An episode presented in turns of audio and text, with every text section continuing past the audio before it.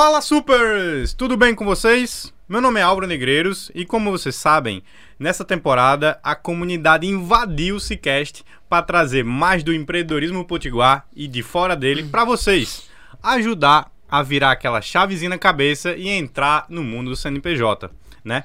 Eu gosto de falar e eu sempre repito, é, eu chamo vocês de Supers porque no mundo da computação, que é a minha área, às vezes é apenas um simples comando, que é super usuário, você consegue fazer muitas coisas, como na vida. Então, é, uma inspiração, um podcast, um vídeo que você vê, um livro que você leu, vai te ajudar a entrar nesse ramo e eu fico muito grato aqui em saber que vocês entraram partindo do nosso podcast. Então, é, eu fico muito grato também se vocês puderem dar sempre feedback, irem lá no, no YouTube, no Spotify, ou seja lá o canal que você escuta, e deixarem comentários pra gente, feedbacks honestos. Pode ser no, até no meu Instagram, tá? Meu Instagram é Álvaro Negreiros. É só ir lá, dar um feedback. Ah, não gostei disso, gostei daquilo.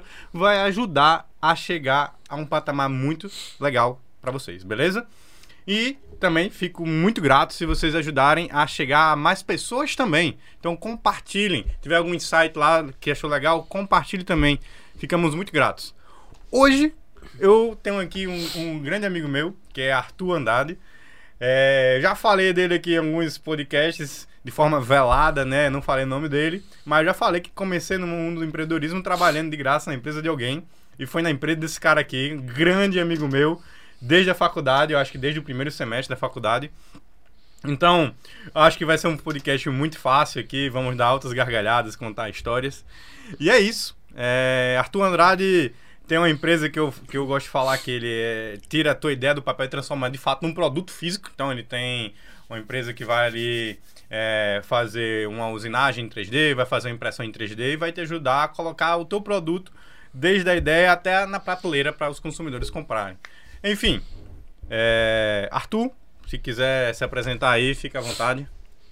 Olá pessoal, tudo bem? É, como o Álvaro falou, eu me chamo Arthur Andrade. E hoje eu sou o diretor operacional da Void 3D, que é uma startup aí. A gente ainda está em startup, que nasceu em meados de 2018 e todo ano, todo ano trazendo melhoria, melhorias tanto em equipamento quanto em pessoal, para sempre tentar buscar o, cada vez mais um ápice em desenvolvimento tecnológico de produtos físicos tanto para empresas que têm alguma demanda e não sabem onde resolver, quanto para principalmente novos empreendedores que querem tirar sua ideia do papel, estão aqui situados no Nordeste, não querem fazer esse translado, digamos assim, para o Sul-Sudeste para tentar uma reunião, tentar um orçamento ou qualquer coisa do tipo. Então, eu tô aqui para ajudar, beleza? Arthur, fala um pouquinho também do teu background acadêmico, né? Já já a gente vai conectar isso aqui com o teu passado, mas fala um pouquinho, tu é formado em quê? Faz o que hoje da vida nesse setor? Tá, é, eu sou formado em Ciência e Tecnologia aqui na UFRN, que é o pontapé inicial para quem quer entrar em engenharia. Hum. Eu sou engenheiro de telecomunicações e nos no próximo próximos meses eu também serei mestre em engenharia elétrica Olha. e de computação. Então, tudo na UFRN. E em grande, grande parte aí desse, dessa jornada, na graduação, no mestrado, participei bastante de laboratórios. E esses laboratórios eu acredito que. Calma, calma, calma. Não vamos invadir aí do, do, do, do da metodologia aqui desse podcast, né? Falar um pouquinho do passado. Mas antes de falar aqui do passado de Arthur, que acho que vocês devem já estar curiosos, vamos falar aqui dos nossos patrocinadores, aquelas pessoas que nos ajudam a manter o podcast aqui rodando, né? Então, quem são esses patrocinadores? É o C-Hub, que aqui estamos no espaço deles, cedem o espaço pra gente para gravar esse podcast, tá?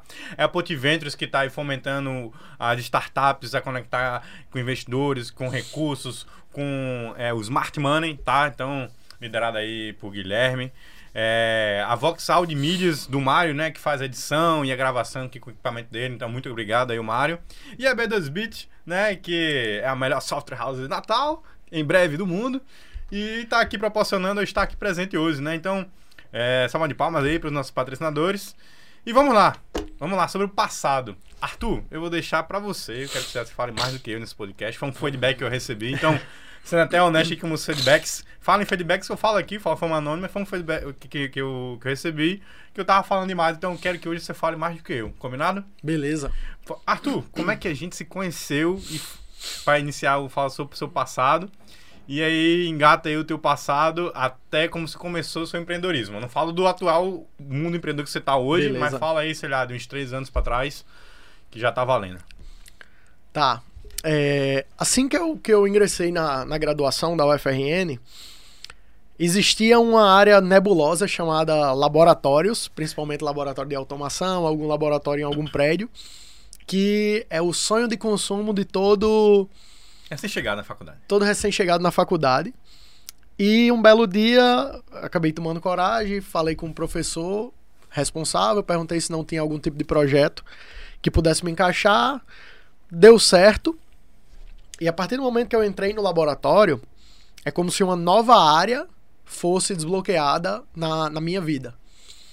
É, 100% do meu tempo livre, que era basicamente aquele tempo que a gente não estava em sala de aula, a gente estava no laboratório.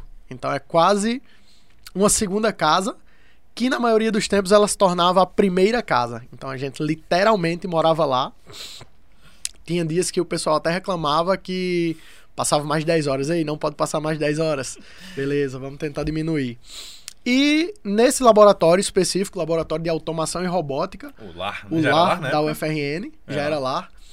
Eu acabei conhecendo o Álvaro e também conheci o pessoal que meio que se tornou meu sócio, meus sócios no caso, no, no caminho para formação de empresa. Então, inicialmente, nós, nós começamos a. Eu comecei a, a laboratório no lar, é, principalmente trabalhando com hardware, concepção de projetos, concepção de protótipos para projetos da UFRN. Isso aí foi melhorando cada vez mais. E nesse meio tempo, eu acredito que tenha sido, sei lá, 2013, 2014, foi se foi criado, foi foi criado um novo laboratório chamado NPIT. Agora eu não vou lembrar o nome. Núcleo de alguma coisa. Uhum. Desculpa, pessoal do NPIT, desculpa, pessoal do IMD. É um laboratório É um aí. laboratório de prototipagem chamado Protolab. Isso. Que o Protolab, ele foi, eu acredito que a, a cara da empresa, o Protolab, ele funcionava como a nossa empresa, é, recebia demanda da universidade, a gente fazia demanda para a universidade, concebia protótipo para professor, fazia tudo no Protolab para a UFRN, da UFRN. E ali no Protolab, a gente já tinha um, um- uma chama, um foguinho no coração para querer empreender, seja é, numa área que já tinha trabalhado em um dos laboratórios, que era a área da robótica educacional, ou fosse em uma área mais nova, mais abrangente, que era o caso da prototipagem. Então, nesse meio caminho, nesse meio do percurso, nós conseguimos aí iniciar a empresa. Show de bola. Rapaz, eu quero até fazer uma pergunta aqui. É uma pergunta.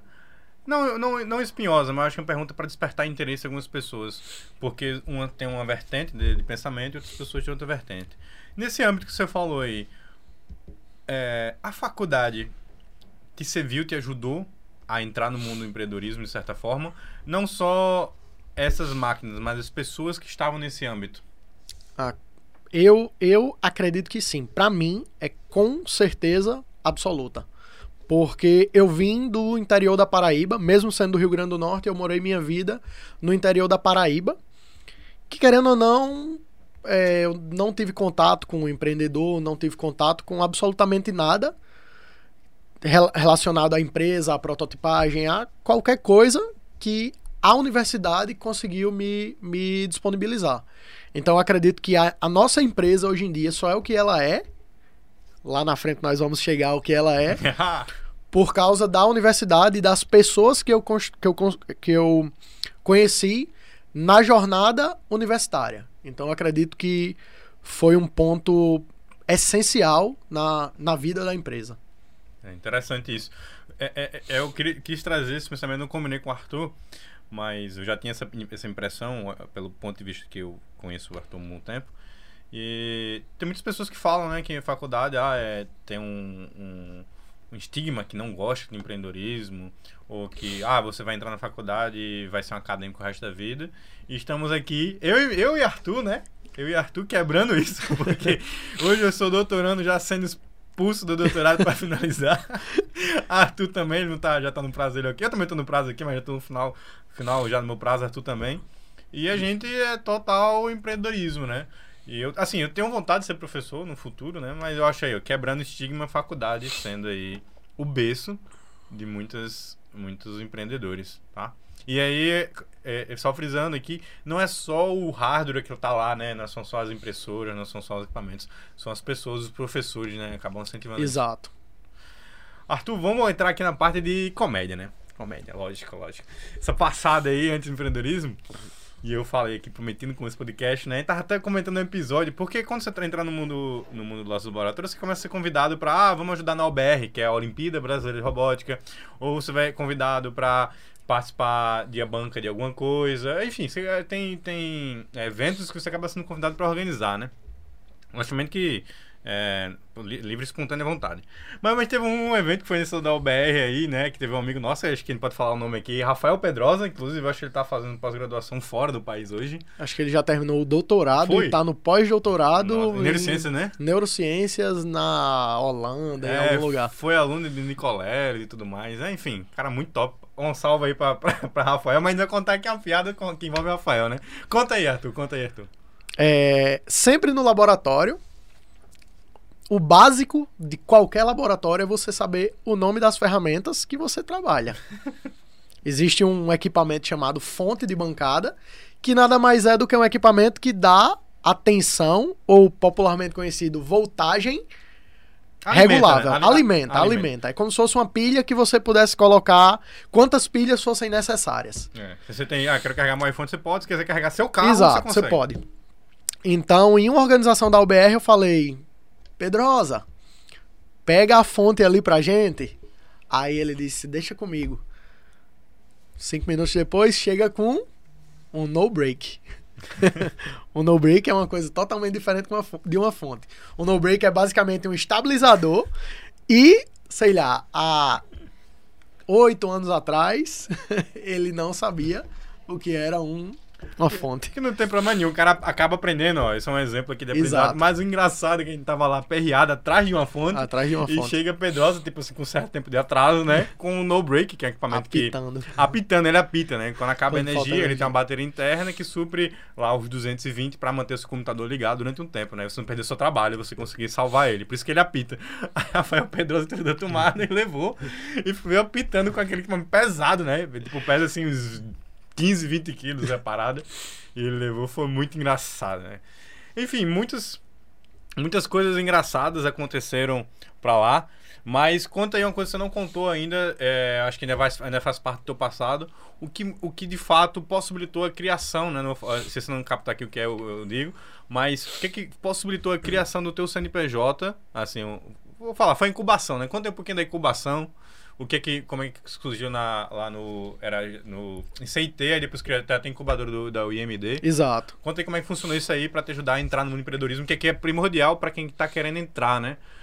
Funciona até hoje a incubadora do UIMD. Então você pode eh, enfim, Arthur, fala aí, que senão eu vou falar demais. Então, é, acaba que a incubação foi, foi mais um processo criado pelo, pelo Instituto Metrópole Digital, pela UFRN, para ajudar empreendedores que estão no, ou não sabem ainda o que, o, o que querem, ou ainda não sabem se vão conseguir, ou não tem um espaço físico, ou, ou algo do tipo. Então, o pontapé inicial para fundar a empresa foi é, incubar a empresa no Instituto Metrópole Digital, que era basicamente alugar uma sala e receber assessoria de pessoas que já sabiam e iam te instruir exatamente o que você precisa fazer. Então eu lembro que com os nossos meus três primeiros sócios, nós há um bom tempo atrás tivemos uma discussão gigantesca para saber se era viável incubar a empresa no IMD, porque a gente ainda não sabia se ia ter uma receita de cerca de 170 reais por mês, Nossa. que era a taxa de incubação. Então. É, era do IMD ou do CIT essa aí? Do IMD. Já era do MD, você falou? É, do MD. Caraca, de graça. acho que era 170 reais. Graça. É uma sala com tudo. Tipo assim, banheiro, limpeza, água, energia, Um tudo. computador? Um computador. E um espaço de uns, sei lá, 12 metros quadrados. Então a gente teve uma discussão gigantesca. Porque a gente ainda não sabia ao certo se ia conseguir ter 170 reais por mês para pagar a incubação e seguir fortemente com o escritório da empresa. Interessante, interessante. E aí, vamos lá. Já, já, que faz parte do passado, não tem como.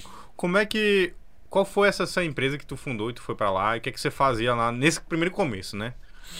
Não é o que você já faz hoje, mas Tá. nesse primeiro começo você fazia uma parada que hoje você não faz tanto, Exato. mas você foi como começou. né? É, a empresa começou como uma indústria de impressoras 3D. Então nós decidimos projetar uma impressora 3D do zero e vendê-la comercialmente. Para quem? Não sabemos ainda, mas vamos fazer e vai aparecer um cliente. Então, Isso na época, né? Isso na época. isso na época. Apareceu um cliente. Vou falar valores aqui que eu lembro que foi há um bom tempo atrás. A nossa primeira impressora 3D, ela custou, sei lá, 3.500 reais. De custo. né? Não, foi o valor de venda. Ah, de venda. De De venda. venda, perdão. De venda. Custou pro cliente, no É, caso. Ele pagou 3.500. Pagou pra- 3.500 reais, recebeu a impressora. A gente pegou esses 3.500 reais e comprou de material para fazer mais duas impressoras. Ou seja, mais 3.500, mais 3.500. Aí fez a pré-venda dessas duas impressoras e comprou material para fazer mais quatro impressoras. Em um espaço de tempo mínimo. Ou seja, a gente transformou uma impressora em seis impressoras. Isso aí foi o pontapé inicial que fez a empresa andar. Isso, pessoal, que vocês acabaram de escutar, se chama bootstrap. É quando você não necessariamente faz um investimento gigante na tua empresa, você faz um investimento mínimo e o dinheiro do cliente, que é o melhor investidor da sua empresa, faz com que você retroalimente essa parada e ela cresça. Você cresceu sem injetar dinheiro a mais. Se chama bootstrap, né? Interessante. Então, é, nessa época você estava incubado no MD, né? Tava lá pagando 170 reais. Eu acho que tipo, é outra dica que funciona até hoje. Você quer começar o empreendedorismo e é, é no segmento da tecnologia, que é, um- é uma das teses lá, lá tem uma tese, né? Ele só incuba se você tiver uma empresa do setor de tecnologia. Não precisa ser voltada para tecnologia, mas tem que ter uma base tecnológica. Tá? Então, ao men- menos um dos sócios tem que ser da área de tecnologia, se não me engano. Ou saiba pelo menos é, o que O básico. o básico, né? Ele sabe fazer a parada. E aí você pode participar de um edital, botar a tua empresa lá, na época era 170, eu acho que hoje uma sala pequena tem 500, né? Eu acho que é 300, não lembro É, mais. coisas do tipo. Eu acho que é 500 uma sala.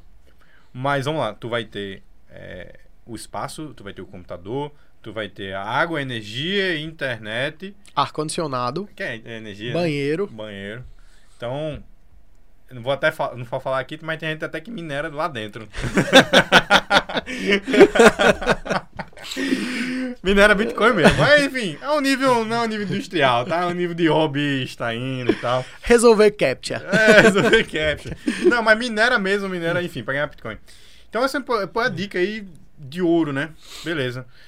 É, pessoal, então, pra é, finalizar esse bloco, eu queria fazer uma pergunta para Arthur aqui sobre o, sobre o passado dele. Arthur, é, qual, do, do- desse momento passado, assim, qual foi um dos maiores desafios que você tinha assim, no passado? Qual é, é, é, de entrar no mundo do empreendedorismo? Qual foi o maior medo, assim, que você venceu? Ah, eu acho que o maior medo era era que o produto ele não fosse aceito. Que a gente se esforça, faz um produto legal, faz um produto com cara de indústria, um produto bonito e fica com aquele pé atrás do produto não ser bom o suficiente. E até que a gente vai vendendo mais, vai vendendo mais e o pessoal vai o, o, o seu cliente, o consumidor final, ele vai te mostrando que o seu produto é bom. Então, isso aí tem um incentivo absurdo.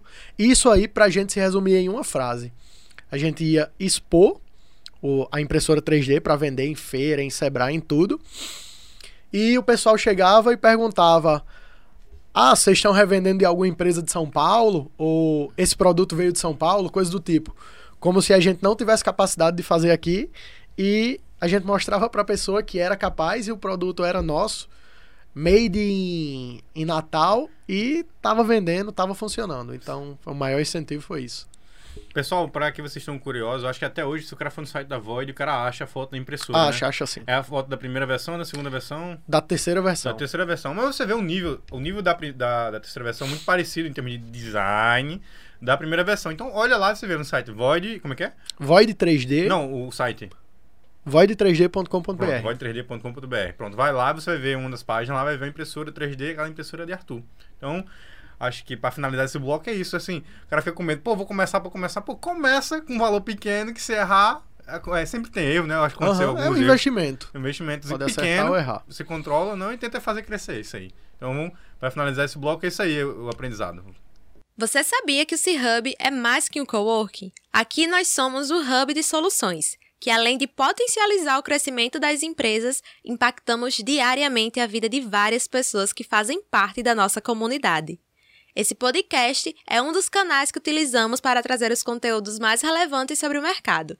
Descubra tudo sobre o universo C-Hub em www.chubdigital.com.br.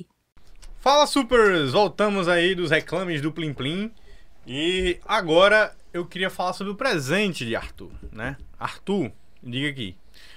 Você montou a Void, né? Tava incubado e tal. Mas é, sempre tem um. Quando você olha a curva de crescimento, tem um momentos que você vê que teve uma viradazinha ali. Você começou a fazer alguma coisa que, pô, isso aqui eu consigo fazer. E eu consigo performar mais, crescer mais na minha empresa. Então, nesse âmbito aí, qual foi o momento da tua virada, assim, que tu conseguiu tracionar mais teu negócio e por quê? Ah, eu acho que foi quando a gente começou a fazer material para a indústria. Porque o Rio Grande do Norte, ele não tem tantas indústrias comparado com outros estados, mas as indústrias que nós temos aqui têm uma demanda muito alta por tecnologia e, até onde eu entendi, não tem quem auxilie-os. Então, nós entramos aí como se fosse uma terceirização do setor tecnológico da indústria. Qualquer pessoa que tem indústria, que tem uma demanda, seja até de uma máquina que não existe, a gente conseguiu aí atender essa demanda e fazer o fazer a máquina, realizar o processo, fazer o que tem que o que tem que ser feito. Até para contextualizar vocês, pessoal. Então, a Void, ela começou fazendo impressora 3D. E aí, ela abriu essa, esse know-how que ela tinha de fazer coisas e transformar ideias em realidade para os clientes, esse serviço, né? E aí, ele seguiu pela essa vertical por um certo momento de oferecer esse serviço para indústrias, né? Indústrias que, se Arthur quiser contar algum case aí, aí eu vou abrir para ele, mas ou seja, às vezes você está fazendo uma coisa e você sempre, sempre tem que estar se perguntando o que é que você não está fazendo, que você pode estar fazendo amanhã que vai te render melhores frutos. A gente chama isso low, low hanging fruits, né? São árvores, são árvores, não, são frutos que estão penduradas mais baixo na árvore, que são tão boas quanto as que estão em cima. Mas Arthur, vou deixar aqui aberto o que que você fala aí um case assim dessa época, que um cliente que você fez tal coisa, qual era a necessidade dele, fala aí um pouquinho sobre isso aí. Se você não falar, eu vou ter que indicar, mas você vai ser Ah, eu acho que é um cliente que acaba nem sendo do estado, mas é uma hidrelétrica, Olha é, hidrelétrica. energia sustentável do Brasil. É o, É o é o- é o- acho que é o nome da holding, Uhum. mas a empresa que toma conta é uma empresa chamada Giral. E tem uma demanda lá que basicamente os disjuntores de hidrelétrica, que são peças de uns 50 por 30 centímetros, coisas do tipo, depois de 20 anos eles começaram a quebrar e não vendem a tampa do disjuntor. É do tamanho mais ou menos uma caixa de sapato. é- são duas caixas de sapato lado a lado. é. E essa tampa começou a quebrar e não existia para vender, a não ser que você comprasse o disjuntor completo. Então nós começamos a fabricar essas tampas para a hidrelétrica com um custo extremamente acessível e com a demanda que eles precisavam. Não precisavam fazer um investimento inicial em molde para fabricar em escala, nada disso. A gente fez, eles mandaram um disjuntor, um disjuntor de hidrelétrica, nós copiamos todo o disjuntor, copiamos a tampa, refizemos a tampa e enviamos para aprovação. Aí depois da aprovação, mais disjuntores, mais disjuntores, mais disjuntores. Legal, é um case, então, assim, no ramo industrial. Mas pra você ter ideia, Arthur é aquele cara que é tarado por máquina industrial. Todo tipo de coisa. A gente descobre, é, vai, vai vendo, né, as necessidades dos clientes, vai descobrindo, vai descobrindo, vai descobrindo. Pô, essa máquina faz isso. Outro dia eu tava comentando com ele, eu acho que a máquina chama bristagem, né? Blistagem. Blis, blistagem. Que é, você tem uma folha de papel, papel, papel mais grosso atrás, você tem uma, uma, uma tampa de plástico, você bota o produto na frente. Ou seja, sua, sua parte... Sua uma parte embalagem convencional. Sua escova de dente vem no, no, no é, pacote vem no pacote de blistagem. Então, papel atrás, a escova no meio e um plástico transparente na frente. Isso é um processo de blistagem. Exato. A gente vai descobrindo. Então eu, eu, converso muito com o Arthur com isso, porque ele é o cara para tu trazer tua ideia e tirar ela do papel. Ontem mesmo, ontem, coincidentemente, eu tava falando, Arthur, minha, minha mulher, na Aranhana, ela tá querendo abrir uma loja de cookies. Loja não, um, um, um, um começo indústria, de, né, de, de cookies. cookies. E ela tava pensando como é que vai ser a embalagem, e tava trocando ideia de como ia ser o MVP dessa embalagem, como ia ser também a médio e longo prazo. Já, já tava trocando ideia, pô, essa máquina aqui de 60 mil reais, essa máquina aqui de 20, e como fazer na tua casa, que a gente vai fazer nos, em breve nos próximos meses, a um nível, é, assim, artesanal, né, dessa, dessa, dessa parada aí. Você tem alguma outra, alguma outra história que você queira trazer, Arthur, desse, desse nível assim que o cara trouxe? Tem, tem diversos episódios é, é aqui que eu lembro na minha cabeça. Tem tantos episódios que eu, eu não sei nem o que escolher. Mas a gente acaba fazendo algumas, algumas intervenções nas indústrias que são muito proveitosas, acaba reduzindo custos e são indústrias locais que basicamente vocês têm produtos na sua casa e a gente interferiu no processo de fabricação daquele produto. Ele literalmente, né, ele sabe fazer a embalagem, ele sabe fazer o produto, né? Você traz um negócio lá, ele imprime em 3D ou usina em 3D. Cria teu MVP do teu produto, tu fala, caraca, pô, legal. Como é que eu faço para fazer mais disso? Ele fala, ah, você pode continuar nesse nível artesanal até um certo momento, que vai ter um ponto de equilíbrio, né? Exato. Ele, ele já deve ter tudo planilhado lá. Fala, a partir desse custo que vale a pena você fazer um nível já ou semi-industrial ou industrial já. Que, quiser contar como é que é esse processo, Arthur, de sair do artesanal, que não, não leva mal, né? A impressora 3D é um nível artesanal, é artesanal. até um nível semi-industrial e industrial. Como é que... Tem um cliente, se você quiser falar sobre ele, que é a... É a Blue Gun? Qual o nome? Raising. Da? Raising. Conta a história do case da Raising e onde eles estão hoje e para onde eles vão. Tá. É, basicamente, uma impressora 3D é uma máquina que faz um produto que você projetou da forma que você colocou lá no software. Então, mesmo sendo uma máquina automática, é quase impossível fazer dois produtos idênticos, porque é plástico derretido, ou é resina fotopolimerizada, ou qualquer outra tecnologia que faz com que, mesmo sendo o mesmo processo, o mesmo material, os produtos não sejam totalmente idênticos, 100% idênticos, tem uma pequena diferença. Já quando a gente parte para o processo industrial, que é feito a partir de um molde de injeção ou um molde de alguma coisa, é, é feito um processo chamado usinagem, que a gente basicamente cava o molde no, no formato do produto. Você tem um bloco de metal. Tem um bloco de metal que a gente cava, cava, cava com o maquinário, caso, né? caso não é com a mão. Como fosse uma furadeira. Uma né? furadeira automática. E ela cava esse bloco para ficar exatamente igual ao seu produto. Na verdade, o inverso do seu produto. Depois coloca numa máquina chamada injetora e essa injetora fica colocando plástico totalmente derretido e esse plástico ele é formado no molde metálico. Então, todo produto ele tem uma linha de, de custo de fabricação que é. Vou dar um exemplo aqui de uma, um copo plástico.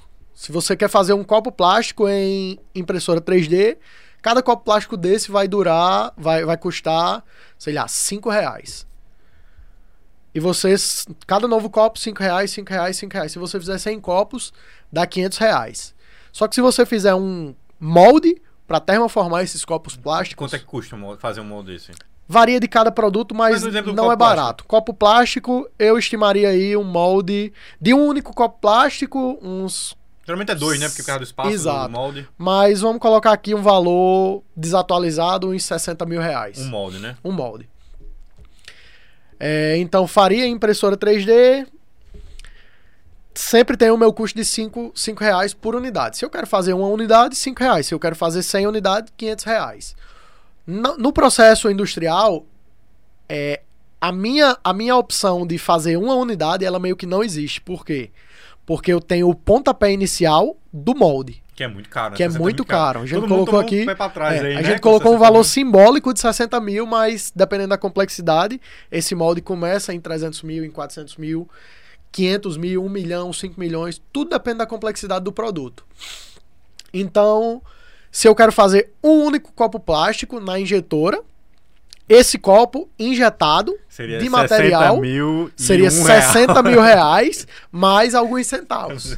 Se eu quero fazer dois copos, cada copo vai custar 30 mil reais, que é 60 mil dividido por dois, mais alguns centavos. Se eu vou fazer 60 mil copos, cada copo vai custar um real de molde, mais o custo do copo. Se eu vou fazer 125 mil, o custo sempre ele vai dividir pela quantidade de copo. Então, impressora 3D, ela resolve a demanda a curto prazo, dá para você testar, dá para validar, dá para ver a aceitação do seu produto, mas a partir do, do, do momento que o seu produto é aceito, é partir para o processo industrial, escalar, embalar e vender. Com, com impressão 3D, você pode ter 100 mil impressoras 3D, ainda não é possível fazer isso, porque a máquina faz 95% do processo, porém, quando sai da máquina, ainda precisa passar por um pós-processamento, que é lixar, limar, cortar, tirar um material suplementar. Então, a cada impressora sobressalente, você vai precisar aí de mais uma pessoa com trabalho braçal, diferente do processo industrial que as máquinas fazem a magia acontecer. E dependendo da sua linha fabril, já sai pronto para colocar no caminhão e distribuir para o supermercado ou para onde você for vender. Pô, interessante demais isso daí. E até uma vantagem do industrial é a velocidade, né? A velocidade. Exato. Impressora 3D demora quanto tempo pra fazer um copo? Ah, um Chutando. copo aí, sei lá, duas horas e meia. E na impressora. E na injetora, 3 mil copos por dia. Seja mais ou menos ali um copo. Um copo por. Sei lá, três copos por Um segundo. copo por segundo. um É. copo por segundo, é muita coisa, né? É, Conta aí o que eu perguntei, não sei se pode ou não, se não. É... Como é que conta aí seria é, o case da, da Raising, que eu acho mais recente, né? Tá. É, o case da Raising é, é o nosso mais recente, com certeza, e é o que tá decolando bastante. Que é o quê?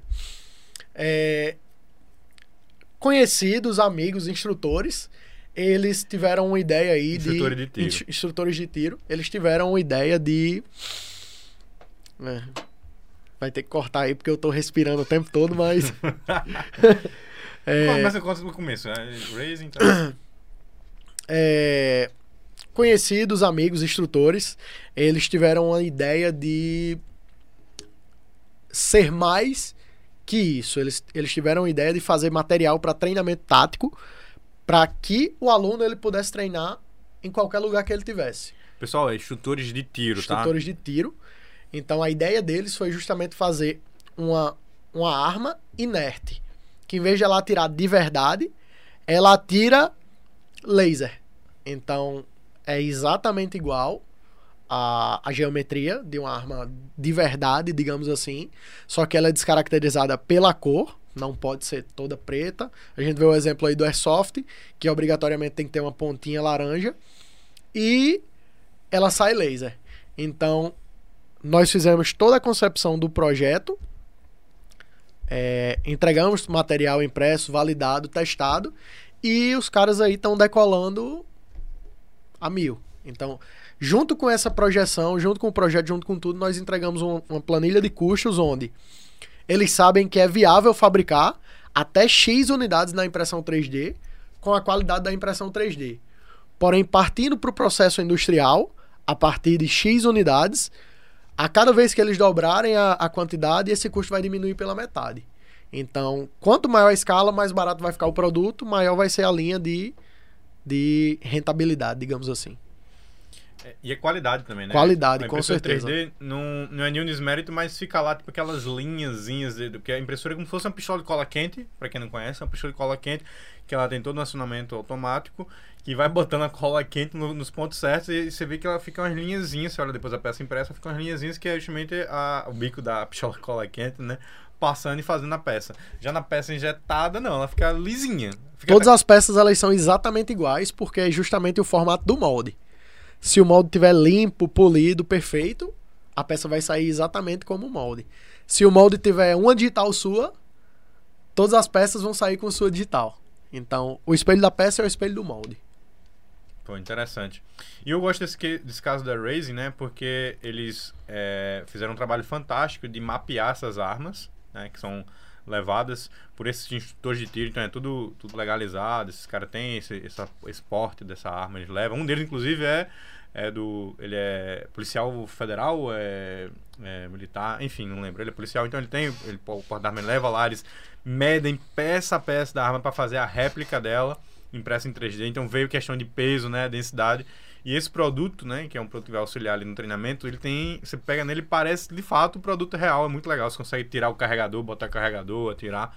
Para quem tá ali no processo de treinamento, vai ser, acabou de passar, né, para ser um, um, um, uma pessoa da polícia, polícia federal, enfim, vai fazer um treinamento com arma inerte no primeiro momento, é, acho que é fundamental hoje em dia. Todo, todos os instrutores, a nova tendência disso, é um, um segmento que eu curto bastante, influenciado até por Arthur, é, é uma tendência assim para pessoas que estão começando do zero é, começar com essas armas inertes. Então Arthur justamente, né, a Void 3D ajudou a isso, né? Ajuda desde criação de, de armas de treinamento até embalagem de cookies. É muito, muito legal a Void, eu gosto bastante porque como eu falei, eu trabalhei lá, né? Mas beleza. E assim, me diga outra pergunta sobre o, o teu atual presente, assim. É, por que você acha que. E como você acha que impacta tantas pessoas? Porque para onde você vai aqui em Natal, assim, no, no contexto de empreendedorismo, você fala sobre é, prototipagem, criação de produtos, a galera te conhece, conhece a Void, né? Me fala um pouquinho sobre isso. Ah, eu acho que é porque a Void, ela tem uma flexibilidade aí de impactar diversas áreas dos mais distintos, distintos segmentos. Nós conseguimos trabalhar no mercado industrial, auxiliando produção de sorvete. Mercado industrial auxiliando produção de máquina para embalar molho. Mercado de produção de artefato para treinamento. Fala os nomes, rapaz. Você trabalhou para Esterbon, trabalhou para outra empresa lá de, de ketchup, esqueci. Para Cibito Baleado, Waynes, Waynes. Raising, Rei dos Copos, é, escolas, universidades. Então, são, são diversas empresas dos mais distintos segmentos que nós conseguimos auxiliar porque a impressora 3D ela consegue ter um pontapé inicial muito rápido para fazer absolutamente qualquer coisa. Inclusive material para odontologia e cirurgia, que é um dos ramos que a gente está investindo aí mais presentemente. Me fala um assim. pouquinho disso, assim. Como é que você saiu de fazer impressora, né? Fabricar impressora, depois a- vender esse serviço de, de- peça impressa para hoje estar fazendo um sub, sub, sub segmento É. que é vender, fala aí, vender peças, né? Impressas em 3D para o setor da área da saúde. É, são tantos produtos que a, a gente acaba nichando a empresa, nichando partes da empresa para não perder o foco.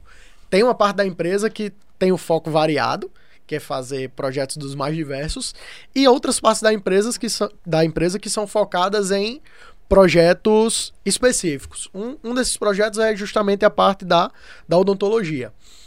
É, a odontologia, ao meu ver, ela é uma engenharia que lida com, com o corpo humano, que a impressão, a impressão 3D ela chegou para fazer com que a odontologia ela pudesse viajar anos-luz em um intervalo extremamente curto.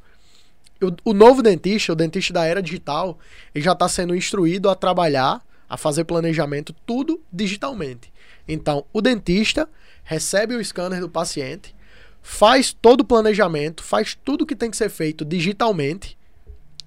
Digamos, quebrei um dente, é, tenho, vou, vou, pego o meu scanner, mando para Dr. Álvaro, Dr. Álvaro faz aí, reconstrói meu dente digitalmente, mando para a Void, a Void imprime um dente provisório e antes que eu chegue no consultório, meu dente já está pronto para ser colado, digamos assim, provisoriamente, enquanto não é decidido o que vai ser feito com o meu dente novo.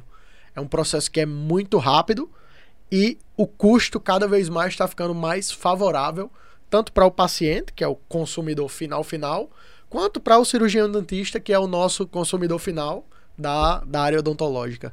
Fala aí quais são os produtos que você faz. né? Eu não vou falar aqui os nomes, porque eu- é um podcast muito maceteado que eu conheço de Arthur, É eu conheço tudo. coisa. Eu tento não falar. Vou falar de aqui que eu não conheço Arthur. Mas fala aí quais são os, os desse segmento da área da, da saúde, do, do dentista, né? Quais são os produtos, que é mais de um, né? Você trabalha. Fala aí um É, pouquinho. hoje, hoje em dia, é, são produtos voltados para alinhadores invisíveis. É, é, digamos, eu acho que. que Fala o... um exemplo da marca aqui hoje que é mais conhecida. Hoje em dia a marca mais conhecida é o Invisalign. E hoje em dia dentistas criaram seu próprio Invisalign. Então eles conseguem fazer o alinhador invisível, o, o, o alinhador para o paciente de forma in-house. Eles conseguem produzir tanto no próprio consultório, só que quanto, quando a demanda vai, vai aumentando, eles percebem que o negócio deles é ser dentista e não imprimir em 3D. Então vai, vai existindo essa. Eu não gosto de chamar de terceirização, vai existindo essa subcontratação, porque a gente consegue atender demandas gigantes com um custo mais acessível. Então, o maior volume, eu acredito fortemente que sejam alinhadores, porém tem placas é, para cirurgia, que esse material aí ele tem que ser biocompatível, ele tem que ser esterilizável. São máquinas específicas para isso.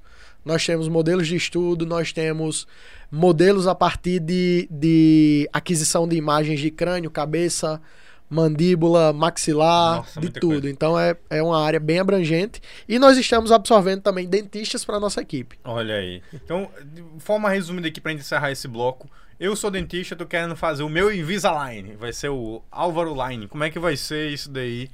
Pra, o que, que eu preciso fazer para levar a demanda até vocês, vocês fazem e eu passar para o meu, meu cliente o material para ele usar?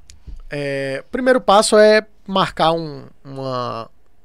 convidar aí um, uma, mini reunião pra gente entender. Um cafezinho. Um cafezinho, um cafezinho pra, pra gente entender em que passo da, da odontologia digital você já se encontra. Que se você é, um, é o dentista que já consegue fazer tudo e já tem impressora 3D, só que não está conseguindo suportar a demanda, você está pronto para que a gente possa te fornecer tudo. Porém, se você é um dentista que quer conhecer a odontologia digital, a gente também pode marcar o cafezinho, mas geralmente a gente indica para que, antes de tudo, essa pessoa faça cursos mais voltados para odontologia digital.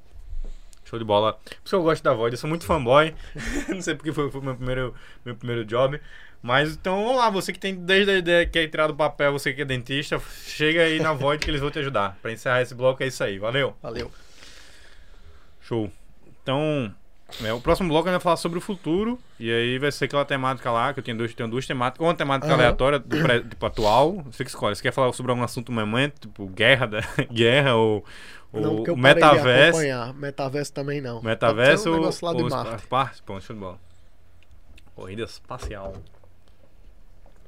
E aí depois as perguntinhas pra gente encerrar. Vocês aí. Show de bola, beleza, vamos Pode, lá. Vamos. Opa. Fala, Supers! Voltamos aí e vamos para o bloco final. Arthur, esse, essa temporada é, a gente está aqui com alguns temas, né, para discutir, para regar aqui conversa sobre o futuro, né, o futuro dos teus negócios, que a gente pode tocar também é, paralelamente em relação ao foco dessa pergunta que eu vou fazer aqui agora.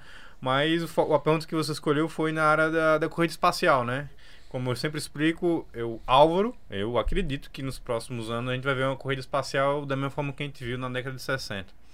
Ainda mais com é, é, SpaceX aí bombando, né? Elon Musk, Elon Musk recentemente comprou até o Twitter, e 10% do Twitter, né? Praticamente. E os negócios tendo muito sucesso. É, em breve, a, a NASA já, já, já te contratou né, a SpaceX para levar o homem à Lua. Então, em breve a gente vai ver essa, essa viagem aí. E dentro de poucos anos a gente vai ver o homem chegando em Marte. Então, são viagens longas, né?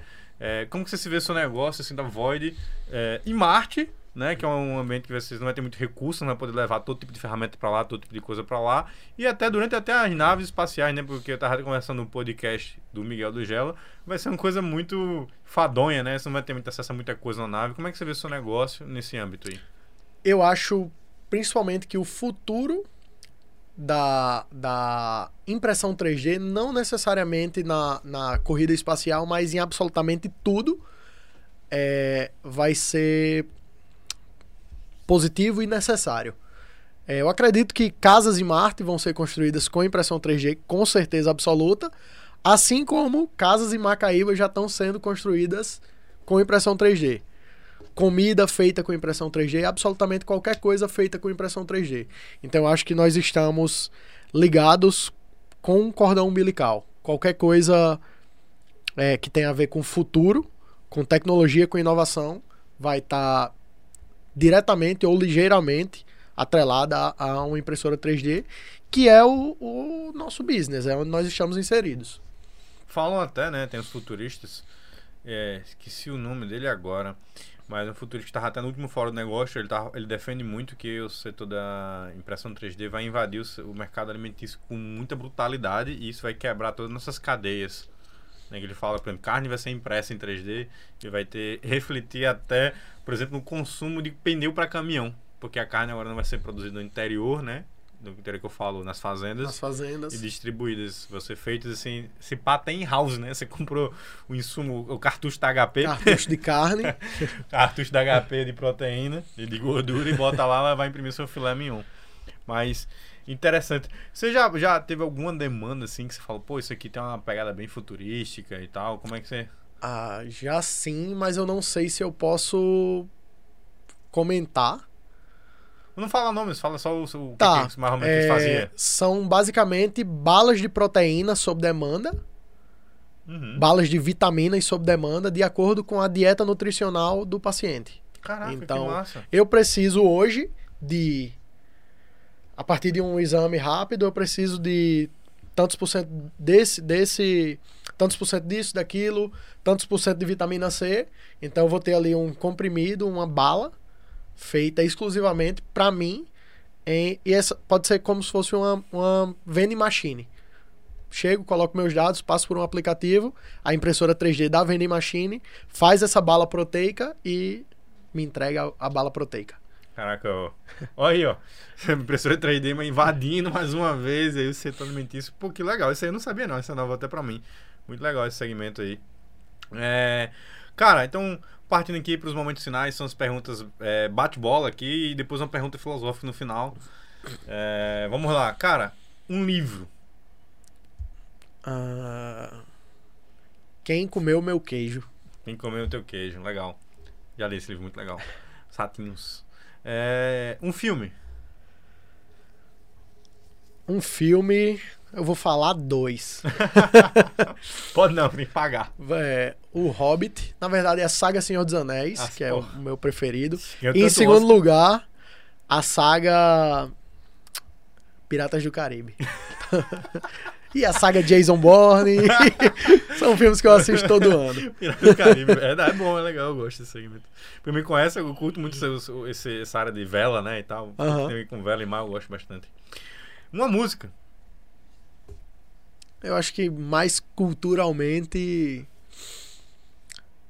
algo relacionado a forró, já que eu sou do interior, um Luiz Gonzaga, um uhum. Gonzaguinha, um Aviões do Forró, Aviões de Forró, que hoje em dia é só Xande. Só Xande, verdade. Mas um prato, eu sei que Arthur gosta bastante de comer.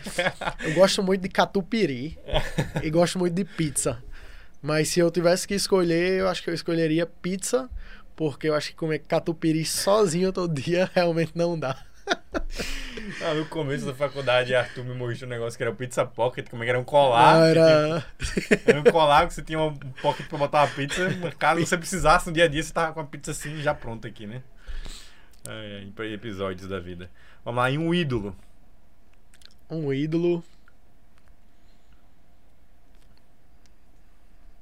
Eu acho que todo mundo gostaria de ouvir Neymar, mas. Brincadeira. Até hoje ninguém falou não, viu? ninguém falou não. Talvez estamos identificando padrões uh, aqui, né? Mas. Deixa eu ver. É que eu não tenho esse apego tão emocional com o ídolo, mas. Hum, acho que essa eu vou deixar passar. Show de bola. Beleza. Vamos para a pergunta final. Se prepare. Se prepare. Se prepare. É, que é a seguinte: Quais hábitos você mais se orgulha? E por que você acha que eles vão te ajudar a chegar nos seus objetivos? Eu acho que o, o principal hábito que eu mais me orgulho é acordar muito cedo e com toda a disposição possível. É, sempre. Quem me conhece sabe que eu madrugo, literalmente. Madruga e quando não, eu acordo, é padeiro, meu filho. E quando eu acordo de madrugada, eu começa o dia fazendo tudo que tem que ser feito. Então, na maioria dos casos, quando dá 8 da manhã, dependendo da atividade, eu já acabei porque eu tô fazendo ela aí constantemente, todo dia de madrugada, sem, sem nenhum esforço a mais, sem nenhum esforço complementar que eu já não fosse ter no meu dia. Na, é, eu sei que a gente tá quase no final do podcast aqui, teoricamente já teria acabado, mas eu vou contar uma historinha que envolve até pandemia para demonstrar como isso é real, que Arthur falou. Quando começou a pandemia, Arthur viu que podia fazer um produto que era o Face Shield, né? E aí, conta como é que era a tua rotina no começo que isso explodiu. É, eu vou começar do dia menos um da pandemia, que foi o dia que saiu no jornal, saiu em televisão, em tudo que a partir de amanhã é pandemia, é lockdown e ninguém sabia o que fazer. E aí a gente foi para casa ficar maquinando o que nós vamos fazer. Apareceu aí essa ideia, viralizou na internet, Face Shield. E eu decidi criar uma vaquinha na internet para que a gente pudesse fazer esse Face Shield para doar. Por que doar? Porque é a forma mais acess... mais mais Esqueci até a palavra. Pudesse impactar mais pessoas? Não, pudesse ser melhor distribuído. Hum. Porque se eu fosse vender, como a produção não era tão alta, qualquer pessoa que tivesse. Ia engajar mais as pessoas, então.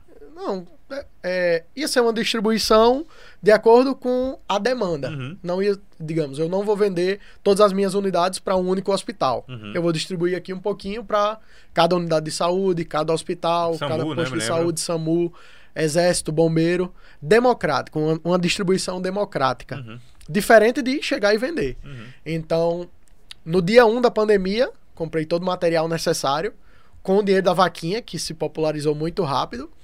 Nós juntamos aí dinheiro para fazer 5 mil face shields.